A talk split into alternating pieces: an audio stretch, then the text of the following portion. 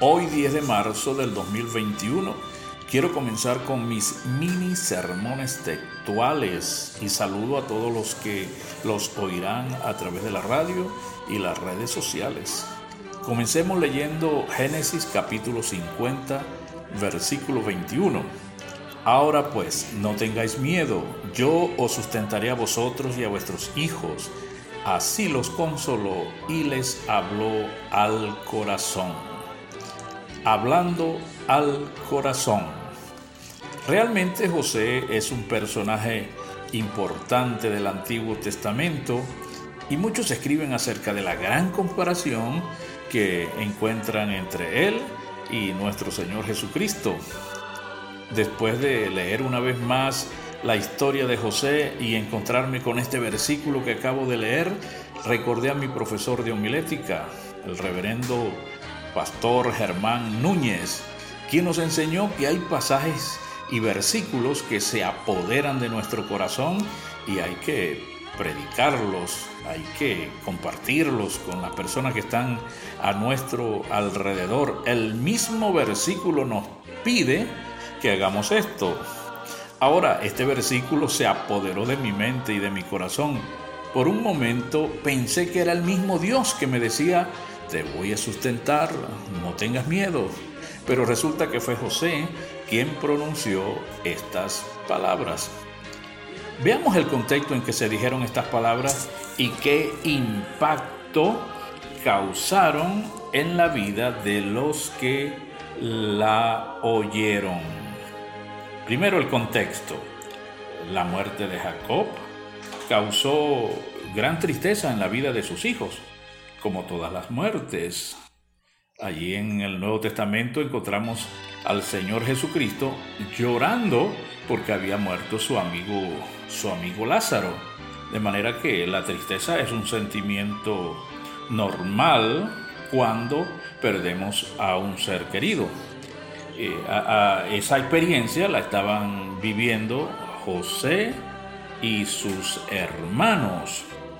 Pero recordemos que estos hermanos habían vendido a José cuando éste tenía unos 17 años, causándole mucha tristeza al mismo José y también a, su padre Jacob.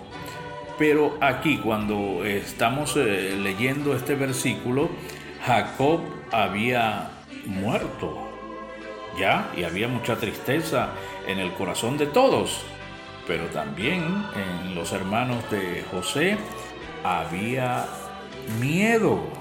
Y tenían miedo mismo del mismo José por el daño que le habían causado en el pasado.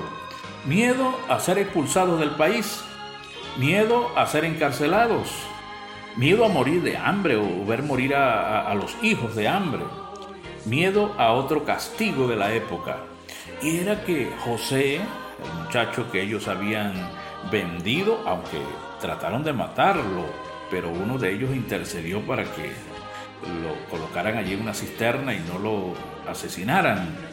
Eh, bueno, eh, este hombre llamado José fue eh, puesto por Dios en una situación complicada pero que iba a ser de bendición al final para toda una nación o para varias naciones.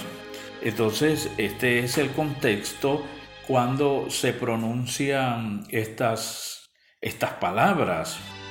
Eh, eh, recuerden que José a la cabeza de Egipto era el único lugar donde había alimento para sustentarse y, era José el que decidía a quién venderle y a quién no venderle los alimentos. Eh, y allí, en ese momento, después que muere Jacob, estos eh, hermanos tenían miedo de José. Eh, aunque José ya los había perdonado, el Jacob, su padre, también los había los había perdonado, pero ahora es diferente, ahora muere Jacob y ellos sienten ese temor de que de pronto José se iba a vengar de ellos. Estaba esperando que muriera eh, su anciano padre para, para vengarse. Claro, nosotros entendemos que no, que no debía ser así porque conocemos un poco la historia de José. Y José fue un personaje lleno de humildad, de sencillez y consciente de la presencia de Dios en su vida siempre. Bueno, estas palabras no tengas miedo, las, conseguimos en toda la, la Biblia pronunciadas por la persona de Dios, por la persona de Jesucristo y aquí por boca de José. ¿Tenían miedo? ¿Sentían miedo? Sí, el miedo viene, mis queridos hermanos y amigos, cuando se hace lo incorrecto. Y ellos lo habían hecho. Adán se escondió de Dios luego que pecó. El impío huye sin que nadie lo persiga.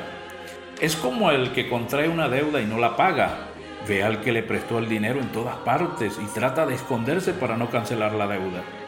El miedo de los hermanos de José era el de quedar a la deriva, sin alimento, sin techo, o a la venganza de José manifestada de alguna forma.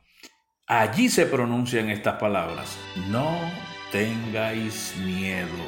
Mi querido amigo, hermano, ¿a qué le temes en estos momentos que oyes este mensaje? ¿A la muerte? ¿A la enfermedad? ¿Al dolor? ¿Al sufrimiento? ¿Al hambre? ¿A la soledad? ¿Al futuro? Oye estas palabras, no tengas miedo. En las manos de Dios nos sentimos seguros, y confiados y Él está con nosotros. Ahora, si usted reconoce que no tiene a Dios en su vida, esta es la oportunidad para hacerlo e invitarlo a entrar a su corazón con una sencilla oración. Dígale, Señor, perdona mis pecados, inscribe mi nombre en el libro de la vida y hazme la persona que tú quieres que yo sea y comprométase con el Señor a vivir de aquí en adelante confiando plenamente en Él para que cuando vengan esas, eh, esas dificultades a las que nos enfrentamos, usted pueda decir, estoy en las manos de Dios y allí me siento seguro.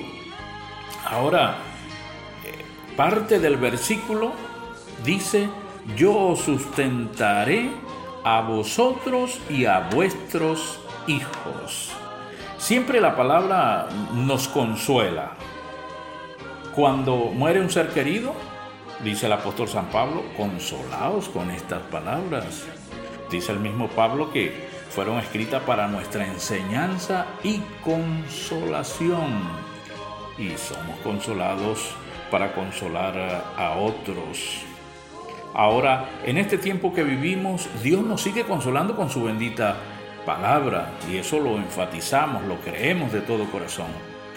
Pero, mis queridos hermanos, mis queridos amigos que están escuchando este mensaje, hay muchos hermanos, hay muchos vecinos, amigos eh, que pueden ser consolados también si les ayudamos en el sustento diario a ellos y a sus hijos.